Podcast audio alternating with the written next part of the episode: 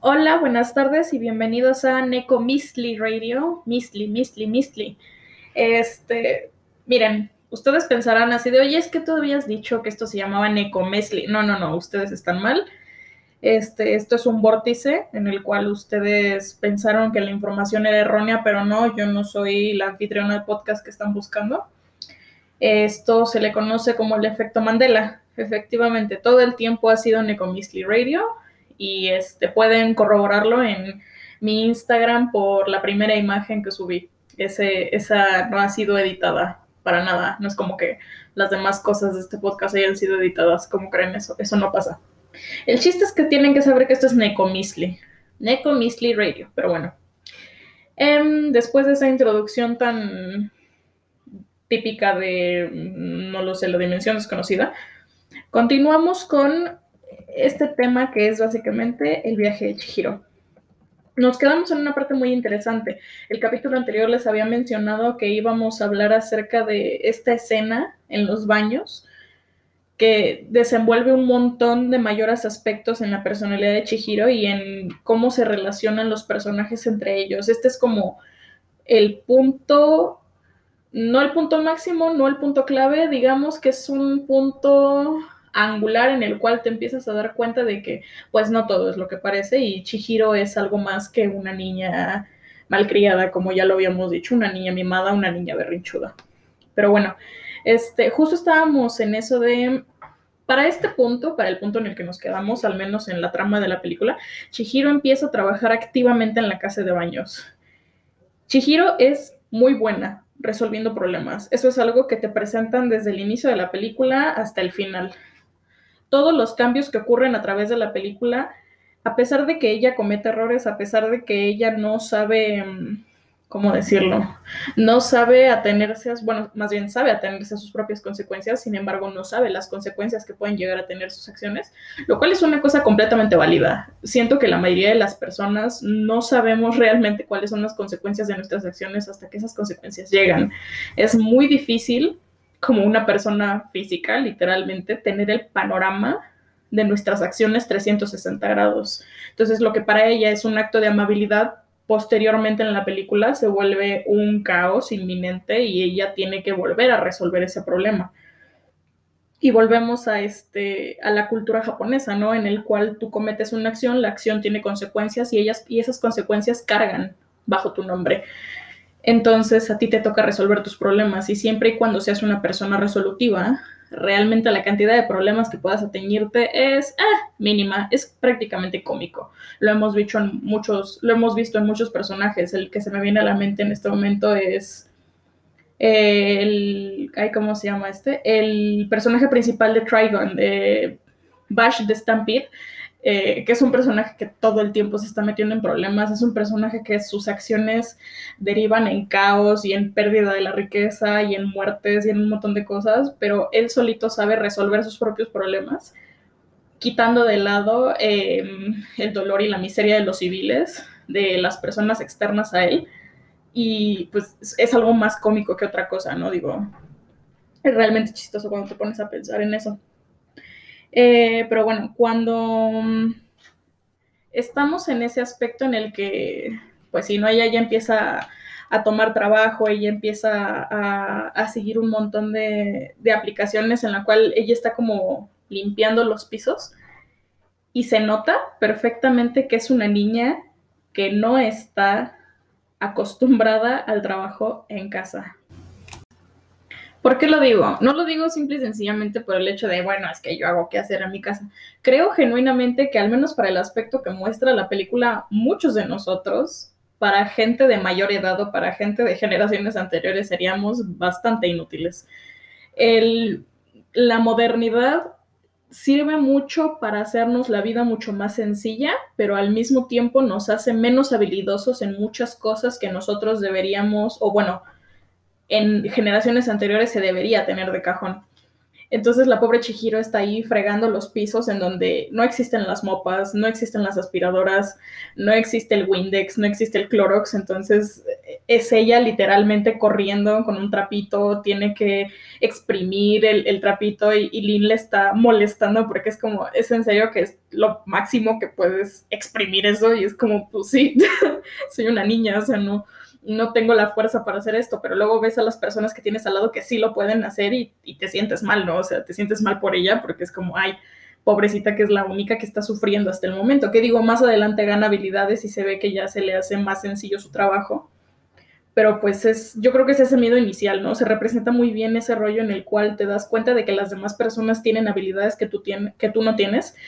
No porque no seas capaz de adquirirlas, sino porque llevan mucho tiempo perfeccionándolas. Entonces es un, es un muy buen contraste a las personas que apenas llegan a un trabajo, a las personas que apenas llegan a una disciplina, a una clase, a un tema o a cualquier otra cosa. Incluso hay personas que no son buenas haciendo pues cierto tipo de actividades, ¿no? O sea, hay personas que no tienen fuerza física, pero son buenos resolviendo problemas. Hay personas que no tienen la mejor atención del mundo a sus alrededores, pero tienen una inteligencia emocional muy profunda.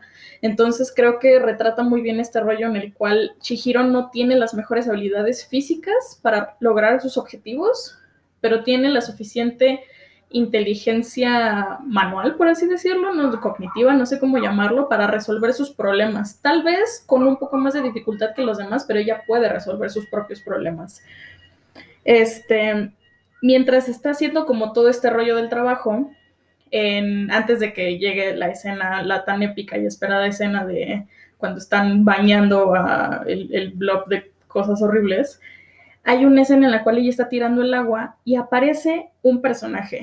El que yo creo es el personaje más interesante de toda esta película, al menos desde el lado occidental también del lado oriental, yo creo. Es un, es un personajazo, todo el mundo lo ama, todo el mundo se le hace adorable.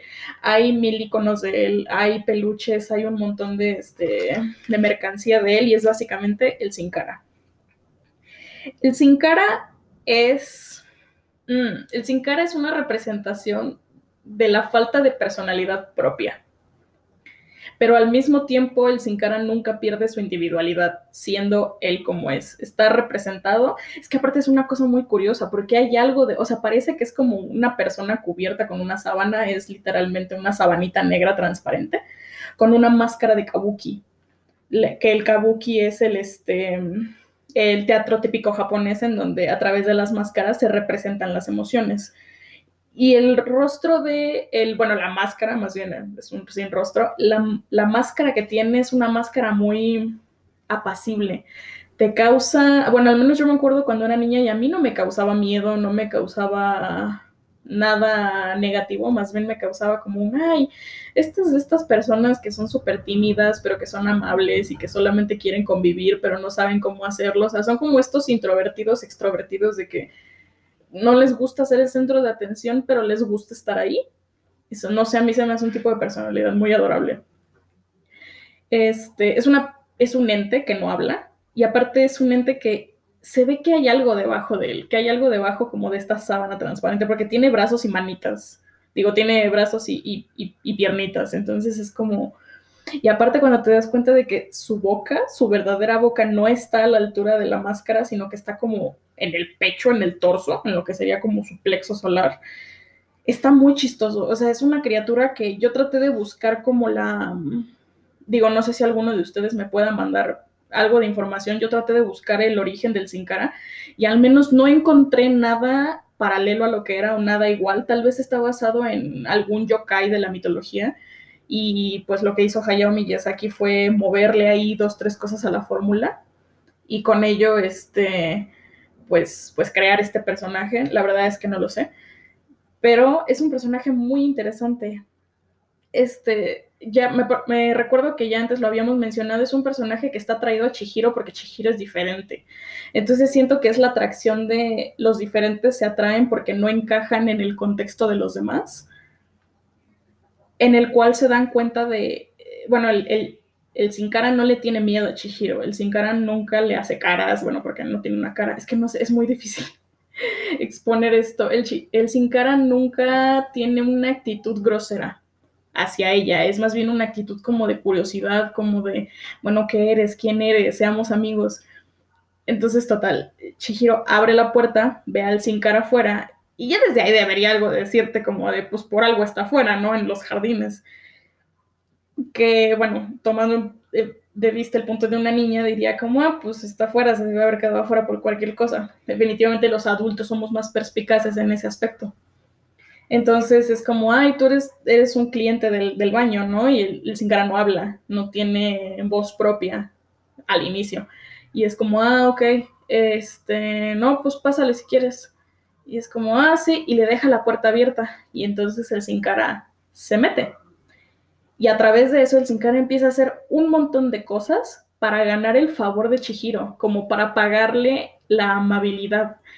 Pero sus métodos de pago no son los mejores. De hecho, sus métodos de pago son tipo la persona que cree que porque lo invitaste a comer te debe tres comidas o algo por el estilo y la amabilidad no se retribuye de manera exponencial o de manera igualitaria, la amabilidad se paga con amabilidad. Y es el aspecto del adulto que no sabe convivir con los demás y por ende no sabe cómo actuar ante que los demás sean amables con él, entonces cree que les debe algo. Son estas personas que creen que no valen la pena, entonces, bueno, a veces yo me incluyo, que creen que no valen, slash valemos la pena, entonces sentimos que tenemos que retribuir a las otras personas su amabilidad, su tiempo, su cariño, su, su todo. Este, pero bueno, regresaremos al, al Sin Cara más adelante. Eh, entre estas escenas ocurre algo muy chistoso. Empieza a llover a cántaros en el, en el mundito este en el que están. Y viene la siguiente prueba de Chihiro ocurre algo aquí en donde me voy a dejar ir, me voy a deslindar como no tengo mañana porque al menos soy una persona muy activista en este plano. Soy bióloga, yo estudio biología en la UNAM y se me hace muy importante y recuerdo haber captado este mensaje, tal vez no tan profundo como lo voy a desglosar ahorita, pero me recuerdo haber entendido de qué se trataba la escena cuando era niña. Y es básicamente que están todos trabajando, a Chihiro no la bajan de humana mugrosa, a Lin le están molestando todo el tiempo porque tiene que estar cuidando a Chihiro porque básicamente la está, pues sí, es, su jefa, o sea, está trabajando con ella. Y enfocan una escena en la, en la oficina de Yubaba, en donde ella sabe que algo viene. Se asoma a la ventana y lo llama a este espíritu que viene, literalmente lo llama tipo de que, ay, ahí viene esta, este parásito horrible de, este, Sí, o sea, lo llama parásito, literalmente. Un parásito se esconde debajo de la lluvia, me parece que dice. Y entonces sale una escena en la que todos los mercaderes, que están como en las afueras del baño, que es a donde llegan todos los dioses, empiezan a cerrar las puertas y empiezan a apagar las luces y empiezan como el típico de no estoy en casa, o sea, apago las luces, apago la tele, apago todo, no estoy aquí. Y, y pasa entre las calles una entidad de suciedad, literalmente es una entidad de suciedad, de putrefacción, de, lodo, de, de, tierra, de basura, de un montón de cosas, y se dirige a la casa de baños porque claramente quiere un baño, necesita ir al onsen. Es un, este, es que es muy chistoso cuando te das cuenta de que el, el aspecto físico, a pesar de que queremos que no permee nuestra visión ante los demás, sí la permea él es maloliente hasta el punto de ser un paria. Y como nos daremos cuenta más adelante, definitivamente no es un paria. Pero el disfraz es tan bueno, la fachada está tan, o sea, está tan mal él físicamente, él o eso, o ella, o ella, no sé cómo determinarlo, está tan mal físicamente que todo el mundo lo, lo, hace para allá, que nadie lo quiere, nadie lo quiere ver a la cara, nadie le quiere prestar un servicio. Llega a la casa de baños están tratando de detenerlo porque yo no sé a qué huele, que de verdad hace que la gente se desmaye. Llega a la casa de baños y pues hay un punto en el que Yubaba ya no lo puede detener y le dice a los demás como, bueno, o sea, preparen la tina grande porque, que es aparte donde estaban trabajando esta Chihiro y Lin, es como, preparen la tina grande, se va a meter, ya no podemos hacer nada. Llama a Chihiro y le dice, este es tu primer trabajo y Chihiro ya está ahí como toda dispuesta, toda bonita a hacer lo que pueda. llega este personaje y todo el mundo tiene unas caras de que está apestando el lugar de una manera impresionante. Chihiro extiende la mano, le da el dinero y, lo, lo, conduce hacia la tina. En el paso de la tina, por eso les digo que no me imagino lo mal que huele. En el paso de la tina, Lin los encuentra y tiene el desayuno de las dos. Huele tan mal que la comida se pudre. Literalmente, o sea, la comida se pudre ahí, así, o sea, avanza el tiempo de una manera impresionante y se pudre la comida. Y es como, ¿qué está pasando? O sea, yo no, jamás en la vida he visto que eso sea posible. Tal vez deberíamos hacer ese experimento. Pero está a ese grado de maloliente. Entonces Chihiro lo guía, esta pobre entidad se mete al, al agüita y se mira las manitas como diciendo por qué esto no está funcionando, ¿saben? Como una mosquita ahí limpiándose sus manitas y su carita y voltea a ver a Chihiro y le, le grita como diciendo, oye, este, pues ayúdame, ¿no? Esto no está funcionando.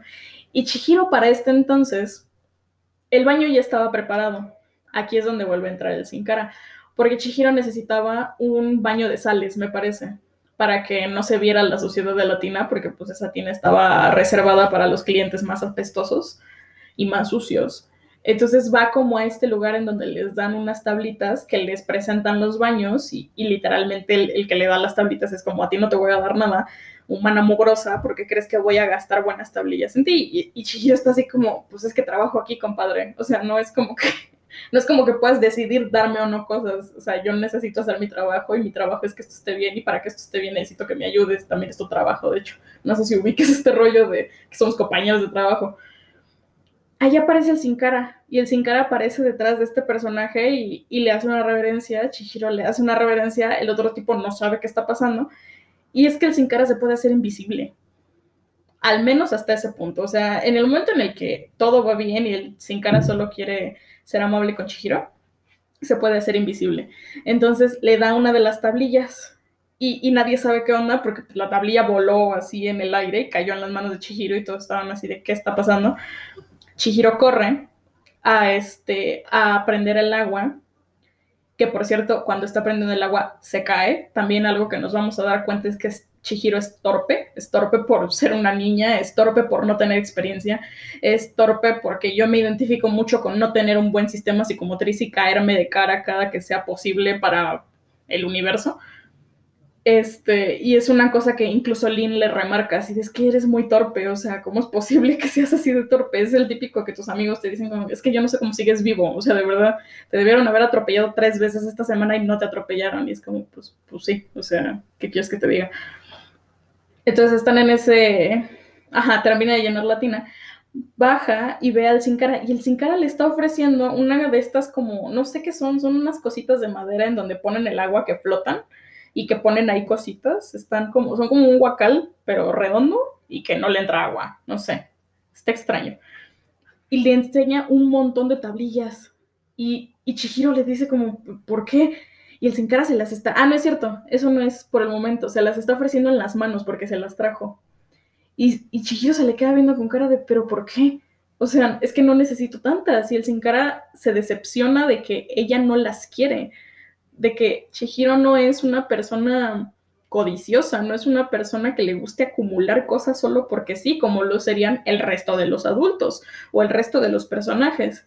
Y Chihiro como es que no las necesito, entonces, ¿para qué las quiero? No, o sea, no, no quiero aprovecharme de un recurso que no necesito. El sin cara se pone triste, se saca de onda porque es como, ah, ok, no las quieres y se desaparecen. Estas tablitas caen al agua, pero bueno, volvemos a, avanzar. Eh, al momento en el que este, este pobre ente está ahí haciendo un lodazal con todo el agua. Y Chihiro lo que hace es con esas tablillas, que ahí es la segunda ayuda del, del sin cara, pero es una ayuda prácticamente anónima, es una ayuda de segunda mano porque él lo que quería era que ella aceptara las tablillas de su parte como un regalo de vuelta. Ella no lo hace, pero al mismo tiempo estas tablillas le son útiles. Entonces Shihiro mantiene una actitud como de amistad hacia él, mientras él está completamente obseso de esto. Él no sabe que las tablillas le sirvieron. Él está decepcionado de que no le hizo un buen regalo. Pero bueno, total. Este, Sale el agua de nuevo, Kamayi les manda toda el agua, todas las especies, todas las sales, todas unas cosas, y le está cayendo el agua a esta pobre criatura. están tratando de ayudarla y esta criatura agarra a Chihiro y la pega a su cuerpo. Entonces Lin está gritando así como de ¿qué haces? Y Chihiro siente en medio de toda la turbulencia de su cuerpo el manubrio de una bicicleta. Y le dice a Yubaba y a Lin, tiene algo atorado. Y ahí es cuando Yubaba sabe a quién se están refiriendo. Sabe qué es lo que tienen enfrente. Es hasta ese momento en el que reacciona y le dice como, ay, sí, Lin, Zen, necesito que le saquen eso, este, es, un espíritu del río muy famoso que quién sabe qué, les da una cuerda, Chihiro amarra la cuerda al, este, bueno, Chihiro y Lin, porque claramente Chihiro solita no pudo, recordemos que todavía es muy torpe, este, amarran el, la cuerda al manubrio y entonces todas las personas que trabajan en el baño empiezan a tirar del manubrio. Y de este pobre ente sale una cantidad de basura estúpida. Una bici, este, una escalera, eh, juegos, escritorios, libros, papeles, plásticos, metales, vidrios, un montón de cosas. Cuando Chihiro logra como destapar lo último que tiene, que es como uno de estos bulbitos de una caña de pescar, así y suena ¡pum! Y en ese momento todo se va para abajo, se escucha un, sonido de alivio, un suspiro de alivio de, ay, por fin. Y algo envuelve a Chihiro. Hay un, agua mística que es por fuera del agua que está cayendo de la torrecita esta. Hay un agua mística que le envuelve. Y ella ve un lago completamente tranquilo, una máscara que también parece de Kabuki, una máscara de un anciano, está rota, parece que la máscara está sonriendo, y le dice buen trabajo. La elogia, el, primer elogio que ha tenido hasta el momento. Entonces deja a Chihiro y Chihiro tiene algo en las manos, pero con eso nos enteramos un poquito más tarde de que es, lo mira y, se lo vuelve a guardar. Entonces Yubaba lo que hace es mandar a todos atrás, así de váyanse atrás, este, nuestro cliente necesita salir. Chihiro se despide de él, le hace una reverencia, y es ahí cuando sale esta figura y te das cuenta de que es un dragón. Es un espíritu del agua. Los espíritus del agua, los espíritus del río, del mar, de las lagunas son dragones. Son las criaturas probablemente más poderosas que existen dentro de la mitología japonesa. Existen dragones de fuego y dragones de agua, cada uno tiene sus aspectos. A los dragones de agua no les gustan mucho los humanos, pero no son vengativos ni nada por el estilo, no es que sean malos, solo son.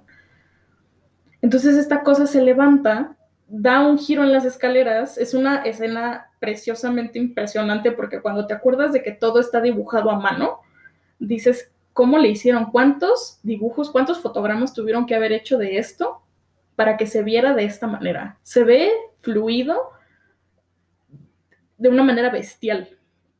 Sale volando y se va por el cielo haciendo estos movimientos como serpentinos. Y ahí es otro foreshadowing a lo que es Haku que nos vamos a dar cuenta más adelante de lo que es Haku. Porque digo, ya desde ahí puedes hacer conexiones, ¿no? Así de, ah, bueno, pues este es un dragón, el dragón era de agua, Haku es el del dragón, Haku es un espíritu del agua. Eso es algo que ya Chihiro está maquinando en su mente, no porque ella esté haciendo las conexiones, sino porque ella sabe que es Haku. Ella recuerda a Haku hasta cierto punto y Haku la recuerda a ella, pero ninguno de los dos tiene el, parámetro completo para saber por qué, lo, lo recuerdan o por qué lo están diciendo. Este, después de esto, en todo el agua aparecen pequeñas vetas de oro, como los, este, los típicos de, de, Gold Hunters de, en Estados Unidos que tenían como sus rejillas e iban buscando oro en, los pequeños ríos y así, porque pues minerales.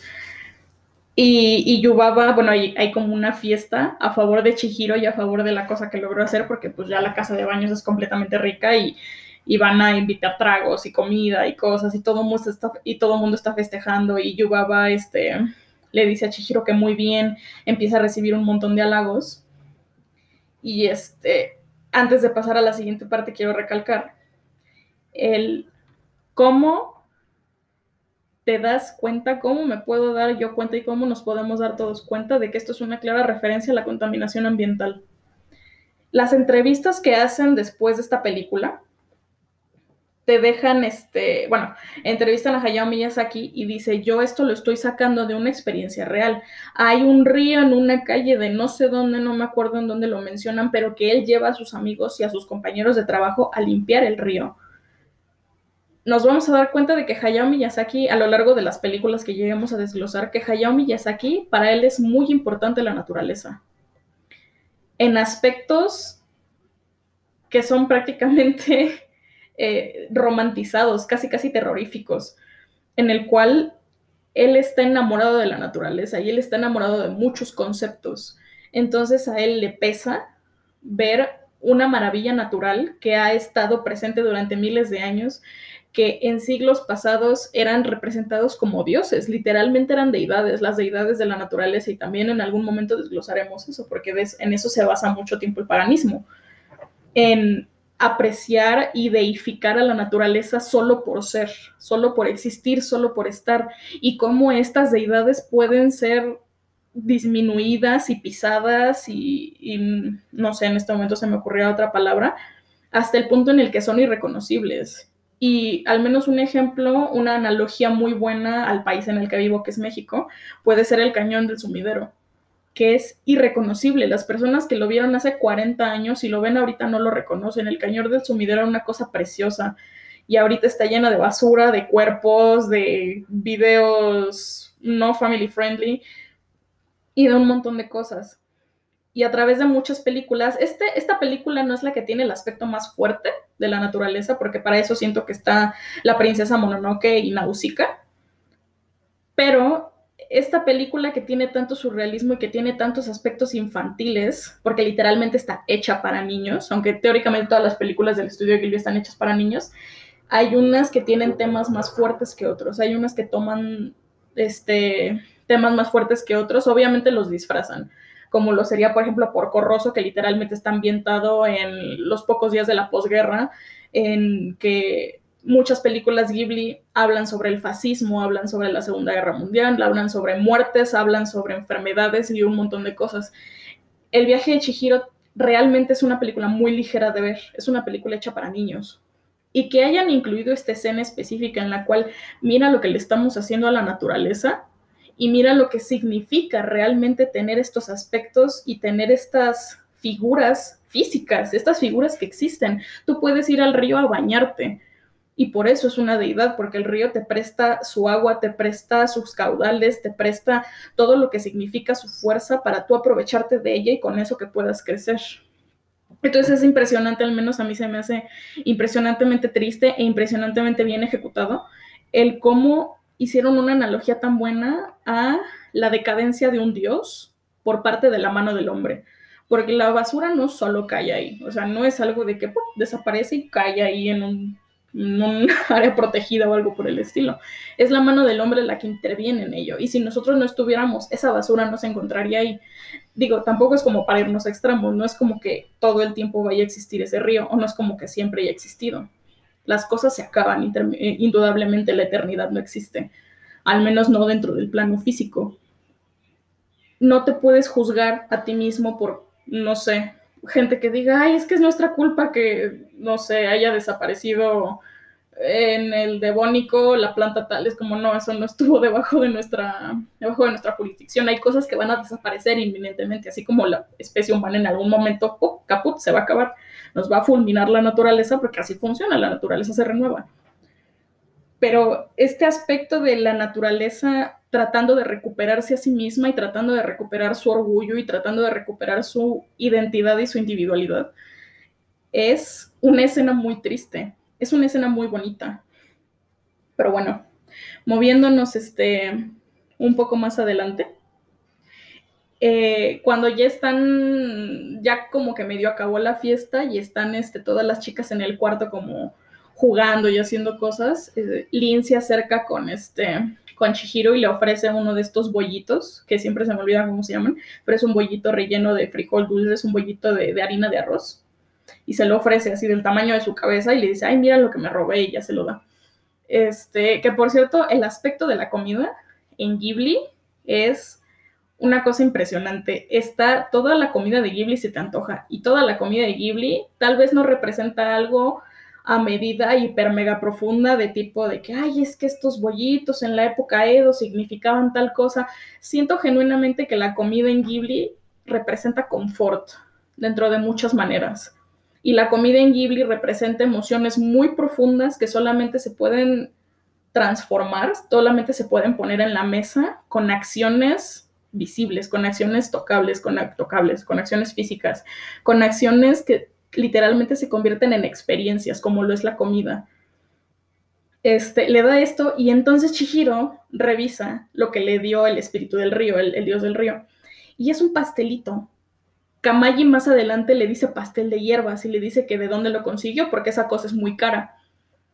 Este, yo traté de buscar qué es ese pastel de hierbas, porque la textura que parece que tiene en, en, este, en, en esa película al inicio podrías pensar que es un mochi, pero el mochi es una cosita de pasta de arroz y es glutinoso, entonces se estira como un chicle. No es un mochi, puede ser un dango. Y no sé, o sea, puede ser, por ejemplo, un dango de matcha, un dango de hierbas. El chiste es que es la cosa más amarga del mundo, porque todos los personajes que prueban esa cosa se vomitan.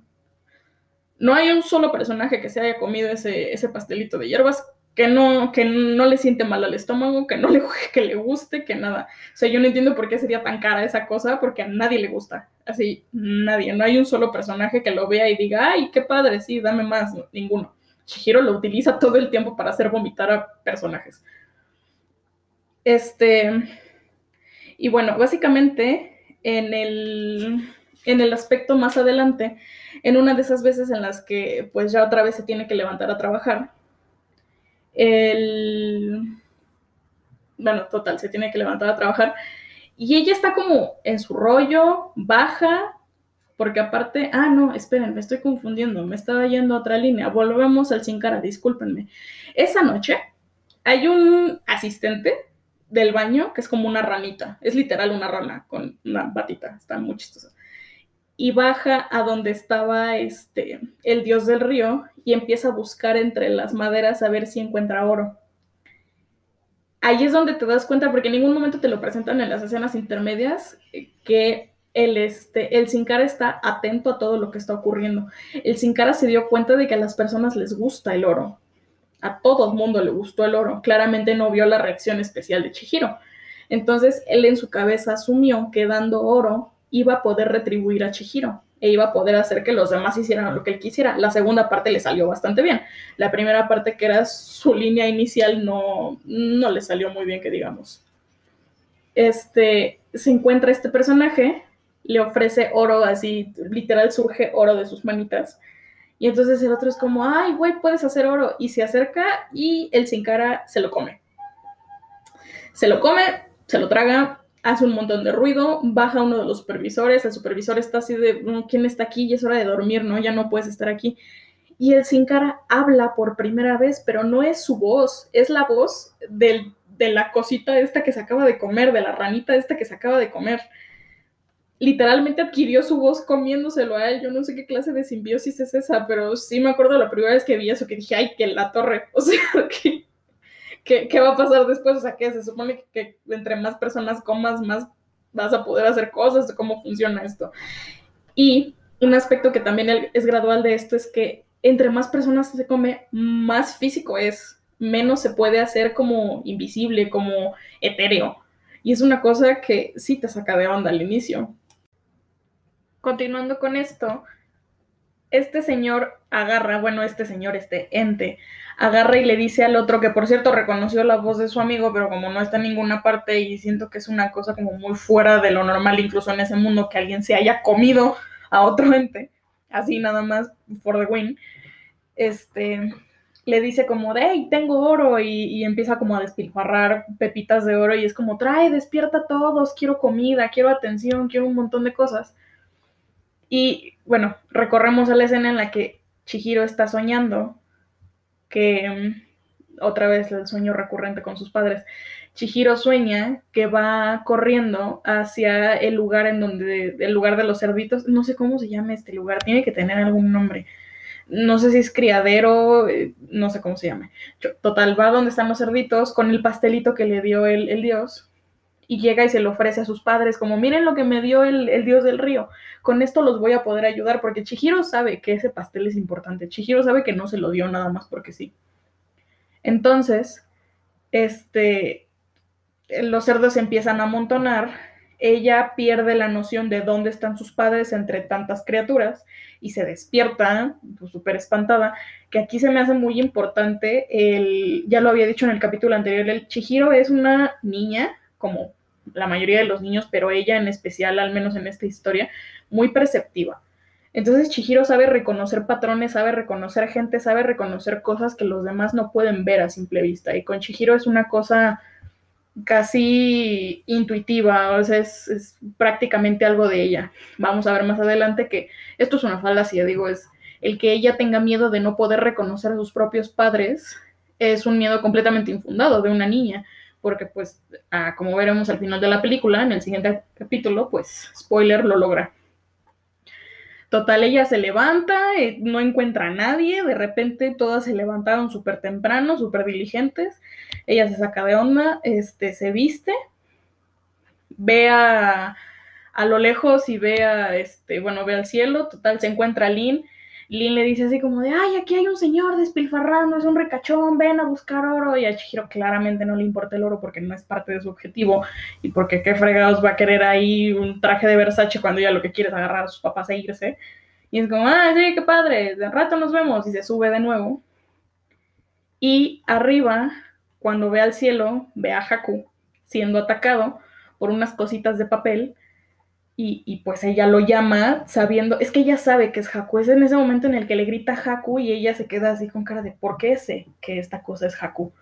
O sea, en, en ningún momento lo ve transformarse, en ningún momento Haku le dice que se puede transformar, ella simple y sencillamente sabe que este dragón es Haku, este niño que pues es un novio prácticamente. Le grita, Haku logra entrar a la habitación con todas estas cosas persiguiéndolo, llena todo de sangre. Este, ella logra cerrar esto, uno de los papelitos, esto se le pega a la espalda entre todas las cosas que tiene que hacer. Haku sale volando de nuevo y cae en la oficina de Yubaba. Entonces, este, Chihiro está con cara de, ah, chale, me lo van a matar. Entonces sale corriendo.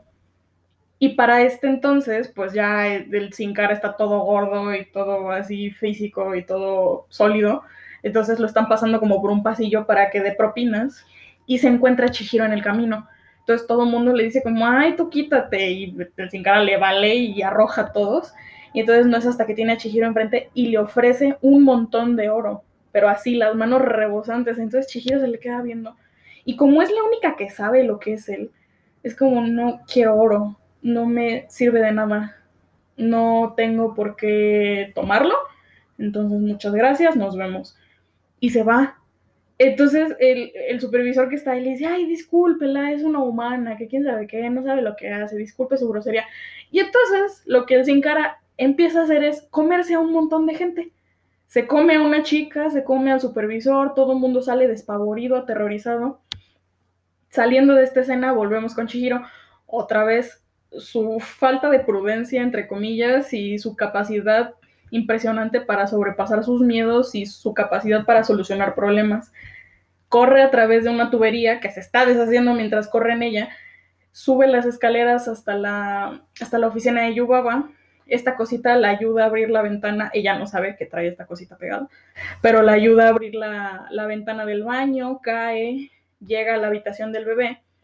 El bebé la encubre y entonces pasa un aspecto que de por sí ya había pasado antes, porque alguien le sostiene la mano y, la deja ir porque tiene sangre en la mano, la sangre de Haku. Eh, para ella la sangre de Haku no es ni asquerosa, ni mortífera, ni nada. O sea, para ella es un recordatorio de esta persona está herida, esta persona que para mí es muy importante está herida. Entonces necesito llegar al final de este camino porque es la única forma en la que yo puedo intervenir en lo que sea que le pueda pasar. El bebé ve la sangre se espanta, empieza a llorar, a gritar, porque aparte es de estos bebés hipoalergénicos en donde mamá y papá no quieren que nada lo toque porque todo lo puede enfermar y Chihiro literalmente le dice así como, te vas a enfermar si sigues aquí, necesitas salir al mundo exterior. Paréntesis, Andrea, vea que te... Andrea y gente que no sale de su casa y de su cuarto, vayan a que les dé el sol, o sea, pónganse la ventana frente al sol cinco minutos y se regresan, de verdad, ustedes necesitan la vitamina B La artritis no está padre, y menos si te da los 40, pero bueno, cerrando paréntesis, sale y se ve atacada por las cabezas estas que brincan y por el sopilote este extraño, que es un yokai de la mitología. Este, logra sostener a Haku porque lo iban a arrojar como a un pozo sin fondo, como un vertedero extraño. Y entonces el papelito este que tenía pegado en la espalda se termina de, realizar el hechizo y aparece una segunda Yubaba. Pero no es una segunda Yubaba, es su hermana gemela, se llama Zeniba. Y Zeniba mandó a atacar a Haku porque Haku le robó una cosa muy preciada, que es el sello de la bruja. Suena muy interesante el sello de la bruja, al parecer contiene muchos poderes el sello de la bruja. Y Yubaba lo quiere para pues tener todo el poder de, de su hermana junto consigo, ¿no? Como para tener dos en uno. Total, este, Yubaba se alta, convierte al bebé en una como ratita sin pelo que es súper adorable.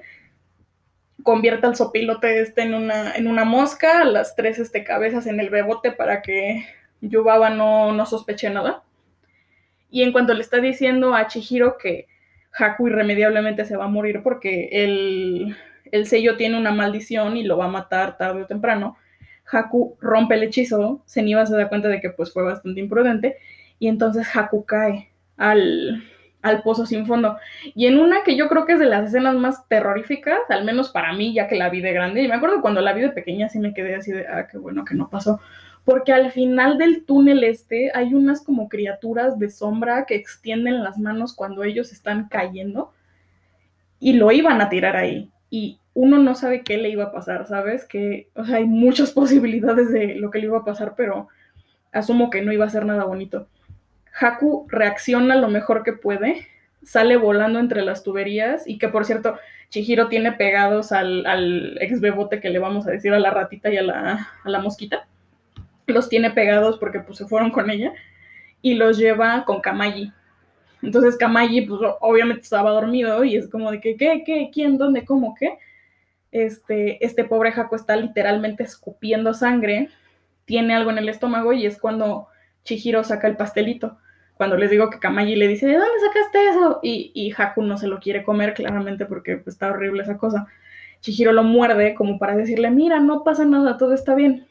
Y lo que hace es abrirle el hocico y le mete un pedazo del, del pastelito a la fuerza. Y es como, ah, y entonces lo que hace Haku es vomitar. Entonces ahí va ya dos personajes, porque se me olvidó mencionarlo, pero antes este, Chihiro lo había probado y estaba tan amargo que así empezó a temblar y lo escupió y tuvo que comerle a su, a su pobre bollito de, de frijol. Este, él lo escupe y escupe dos cosas. Escupe el sello de la bruja de Zeniba y escupe un gusanito, un gusanito chiquito, con ojitos, que veremos más adelante lo que representa ese gusanito. Lo pisa Chihiro para, pues, lo mata literalmente y en ese momento llega Lin y le dice como, oye, te está buscando Yubaba, metiste un sin cara y el sin cara ya se comió a varios trabajadores y, y Chihiro está así de qué. Y entonces, pues, pues se lo llevan a lo que, al, yo creo, la segunda escena más terrorífica, la segunda secuencia más terrorífica. Tal vez la secuencia más terrorífica. Sí, más bien esa sería la secuencia más terrorífica de este que el sin cara solamente quiere estar con Chihiro porque lo que quiere es su aprobación. Y nos vamos a dar cuenta que el sin cara es una esponja de, este, de emociones. El sin cara no, o sea, absorbe todo lo que le dan. Entonces, cuando está con Chihiro es así como súper lindo y súper amable, pero estando en este rollo como de, de, no sé cómo explicarlo, como de vicios y de avaricia y de codicia se vuelve malo, se vuelve incluso Chihiro lo dice más adelante, pero total lo llevan ante él, este Yoraba es como tú iniciaste esto, esto es tu problema. Parece entonces ya nos dimos cuenta que el resto de los trabajadores ya se preocupan por por Chihiro, porque uno de los trabajadores le dice a Yubaba como, ¿no crees que es muy peligroso que esté ahí con ella, se la va a comer? Y Yubaba es así como, ah, ¿quieres reemplazarla? Y él como, ah, no, pues ah, todo chido. Este, el tipo este, bueno, el, el sin cara, se le acerca y le dice, ay, prueba esto, está delicioso. Y Chihiro, con la, con la cara más estoica que puede tener una niña de la edad que tenga, creo que canónicamente tiene 12 años en esa película, una cara completamente estoica y es como, no, es que necesito que te vayas de aquí o estás, estás haciendo mucho daño y te están lastimando a ti. Y entonces el, el, el Sin Cara empieza como, no me quiero ir, no quiero estar solo, o sea, quiero estar contigo. Y le ofrece oro. Entonces, en cuanto no lo toma, le dice, le dice a Chihiro como, ¿qué vas a hacer? ¿Me vas a comer? Y le dice el Sin Cara, no quiero estar solo, no quiero que te vayas. Y le dice, ah, bueno, Chihiro en su mente completamente racional de una niña de 12 años, le dice, bueno, antes de que me comas, cómete esto. Y le da el resto del pastelito de hierbas. Entonces, ¿qué hace el sin cara? Vomita. vomita, vomita una cosa negra, asquerosa, hiperdigerida, y voltea a ver a, a Chihiro con cara de qué fregados me diste.